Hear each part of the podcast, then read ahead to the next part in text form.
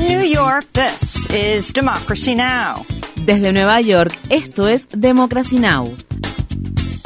Democracy Now! es un noticiero internacional de radio y televisión que se transmite desde Estados Unidos a través de Internet en democracynow.org. Welcome to Democracy Now!, democracynow.org. Bienvenidos a Democracy Now! en español democracynow.org barra es. El informativo de Guerra y Paz con Amy Goodman.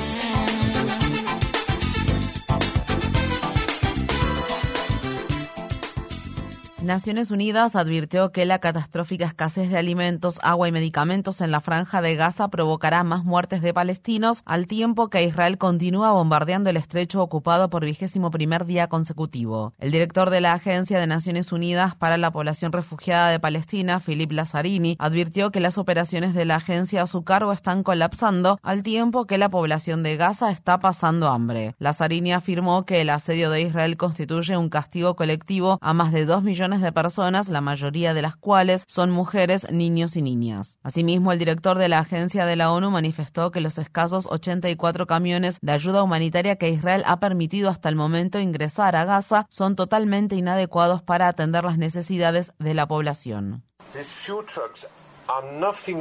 Estos pocos camiones no son más que migajas que no harán ninguna diferencia para los dos millones de personas que se encuentran en la calle. Debemos evitar transmitir el mensaje de que unos pocos camiones al día significan que el bloqueo se ha levantado para permitir el ingreso de ayuda humanitaria. Eso no es cierto. El Ministerio de Salud de Gaza publicó los nombres de más de 6.700 palestinos que han muerto desde que Israel inició su ataque contra la franja de Gaza hace tres semanas. El informe, que abarca más de 200 páginas, enumera el nombre, la edad, el género y el número de identificación de cada una de las víctimas de los bombardeos israelíes. La cifra no incluye los nombres de 281 personas cuyos cuerpos no han podido ser identificados, lo que eleva el número de muertes a más de 7.000, ni tampoco incluye a más de 1.500 palestinos que están desaparecidos y que se estima que están atrapados bajo los escombros. Entre las personas que figuran en la lista de personas fallecidas hay 2.665 niños y niñas. El ministerio hizo públicos los nombres de las víctimas después de que el presidente de Estados Unidos, Joe Biden, pusiera este miércoles en duda el número oficial de muertes en Gaza. No sé si los palestinos dicen la verdad acerca de cuántas personas han muerto si estoy seguro de que han muerto inocentes, y ese es el precio de librar una guerra. Omar Yakir de Human Rights Watch afirmó que su organización siempre ha tenido confianza en la fiabilidad de los datos proporcionados por el Ministerio de Salud de Gaza. Yakir agregó que hasta hace muy poco, incluso el Departamento de Estado de Estados Unidos citaba los datos de ese ministerio sin salvedades. Es importante señalar que esto crea una niebla de guerra, una niebla de desinformación, que puede proporcionar una protección política para que se cometan más atrocidades a gran escala. El debate debe enfocarse en cómo los líderes mundiales pueden prevenir que se cometan nuevas atrocidades masivas y no en discutir si las cifras que en general han demostrado ser precisas pueden tener un pequeño margen de error. El director de la oficina de la cadena Al Jazeera en Gaza, Wael Al-Dadu, retomó las transmisiones el jueves, solo un día después de que un ataque aéreo israelí causara la muerte de 12 miembros de su familia. Dadu reanudó las emisiones desde la azotea de un edificio en Gaza, horas después de dirigir las oraciones en un funeral que se llevó a cabo en memoria de su esposa, hijo, hija, nieto y otros familiares fallecidos Consideré que mi deber era volver al trabajo lo antes posible, a pesar de todo, porque como pueden ver, los bombardeos continúan. Hay ataques aéreos, bombardeos de artillería y las cosas siguen desarrollándose.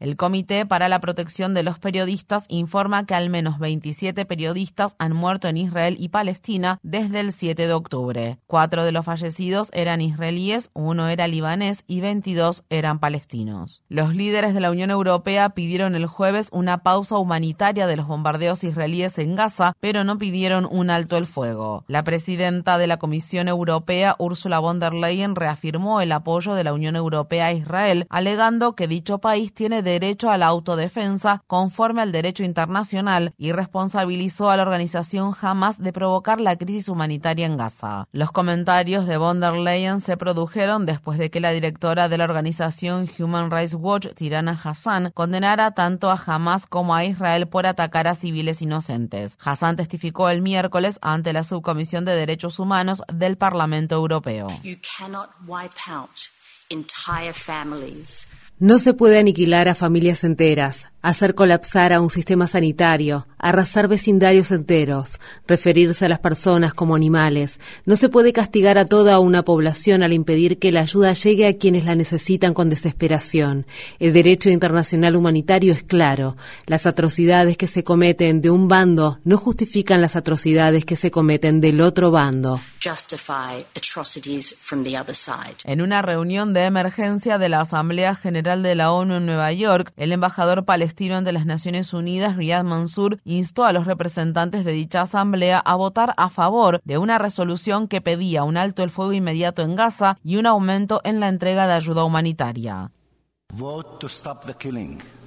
Voten para detener la masacre. Voten para que la ayuda humanitaria llegue a aquellos cuya supervivencia depende de ella. Voten para detener esta locura. Los 193 Estados miembros de la Asamblea General de la ONU votarán este viernes una resolución al respecto de carácter no vinculante después de que Estados Unidos vetara repetidas veces las resoluciones del Consejo de Seguridad que pedían un alto al fuego en Gaza. El Pentágono afirma que las Fuerzas Armadas de Estados Unidos atacaron dos instalaciones vinculadas a las milicias apoyadas por Irán en respuesta a ataques recientes contra personal militar estadounidense en Irak y Siria. El secretario de Defensa de Estados Unidos, Lloyd Austin, dijo que estos ataques estadounidenses no están relacionados con el conflicto entre Israel y Palestina. Mientras tanto, Estados Unidos desplegará otros 900 soldados en Medio Oriente. Estas fueron las palabras expresadas por el secretario de prensa del Pentágono, Patrick Ryder. Aunque no voy a hablar sobre los lugares específicos de despliegue de estos militares, puedo confirmar que no van a Israel. Su objetivo es apoyar los esfuerzos de disuasión regionales y reforzar aún más las capacidades de protección de las Fuerzas Armadas estadounidenses.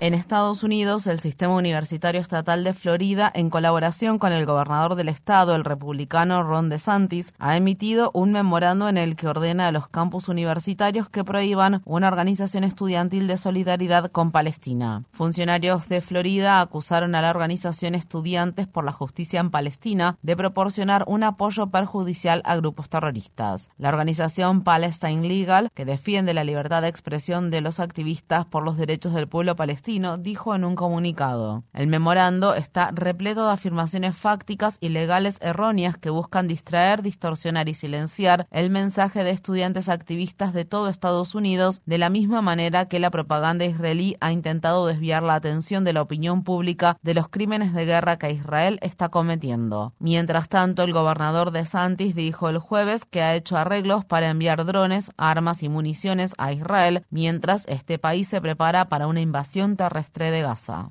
En México, al menos 27 personas murieron y varias más están desaparecidas en la ciudad de Acapulco y sus alrededores tras el paso del huracán Otis que azotó la costa del Pacífico de México, interrumpió las comunicaciones y causó daños devastadores. El huracán de categoría 5 es el más fuerte en tocar tierra en el Pacífico Oriental desde que se tiene registro y alcanzó vientos de 265 kilómetros por hora. Un camarógrafo local que filmó las devastadoras consecuencias del huracán en Acapulco relató su experiencia. Pues hubo un momento que el edificio se movía de lado a lado.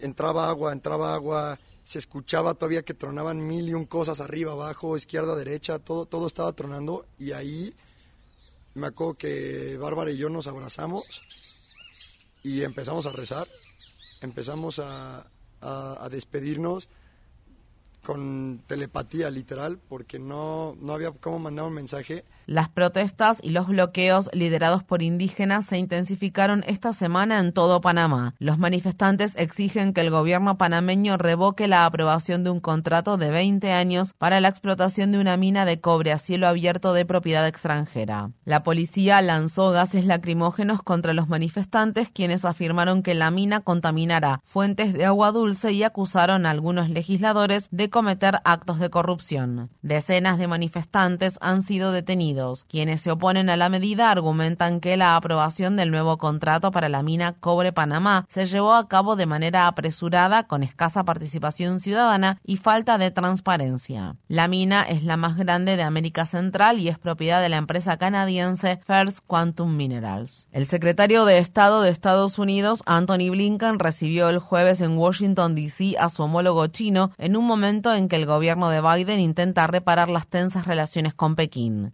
Ministro de Relaciones Exteriores de China, Wang Yi, habló brevemente con la prensa antes de reunirse con Blinken en el Departamento de Estado.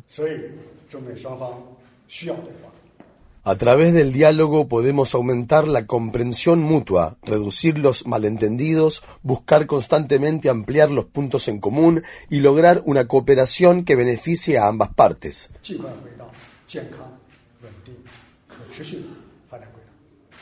El viaje de Wang Yi a Washington, D.C. se produjo después de que el gobernador del estado de California, el demócrata Gavin Newsom, celebrara este miércoles en Pekín una reunión sorpresa con el presidente chino Xi Jinping. Después de las conversaciones, Newsom afirmó que esperaba que Estados Unidos y China se encontraran en un punto de inflexión en sus relaciones. En Estados Unidos continúa la búsqueda del sospechoso que el miércoles por la noche mató a disparos a 18 personas e hirió a otras 13 en Lewiston, la segunda ciudad más grande del estado de Maine. Se ha ordenado a los residentes permanecer en sus hogares al tiempo que muchos centros educativos seguían cerrados este viernes, entre ellos la Universidad Bates y el sistema de escuelas públicas de Portland. El sospechoso, Robert Carr, de 40 años, es un reservista blanco del ejército estadounidense e instructor de armas de fuego. A mitad de año fue hospitalizado en un centro de salud mental tras amenazar con disparar contra una base de la Guardia Nacional en Nueva York. Según se informa, los investigadores están determinando si el atacante tenía como objetivo a su pareja o expareja. El estado de Maine no requiere permisos para portar armas, no exige verificaciones de antecedentes para adquirirlas, así como tampoco tiene leyes conocidas como de bandera roja, las cuales permiten a los familiares o a las fuerzas del orden solicitar una orden judicial que prohíba el acceso a las armas de fuego si la persona representa un peligro para sí misma o para otras personas. Uno de los residentes más destacados de Maine el escritor Stephen King, escribió en redes sociales, son máquinas de matar de fuego rápido, gente. Esta es una locura en nombre de la libertad. Dejen de elegir apologistas del asesinato. El jueves, el congresista demócrata de Maine, Jared Golden, un veterano del Cuerpo de Infantería de Marina que reside en Lewiston, dijo que la masacre le había hecho cambiar su postura respecto al control de armas.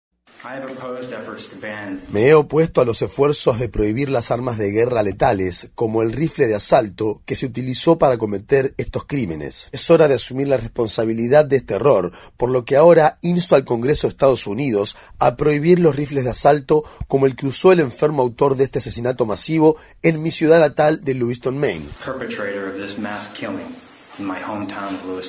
En otro tiroteo masivo en Estados Unidos, la policía encontró el jueves a cinco personas asesinadas a tiros en la ciudad de Clinton, estado de Carolina del Norte. Aún no se ha identificado al sospechoso del tiroteo ni el móvil. Solamente en lo que va de 2023 han ocurrido 600 tiroteos masivos en Estados Unidos.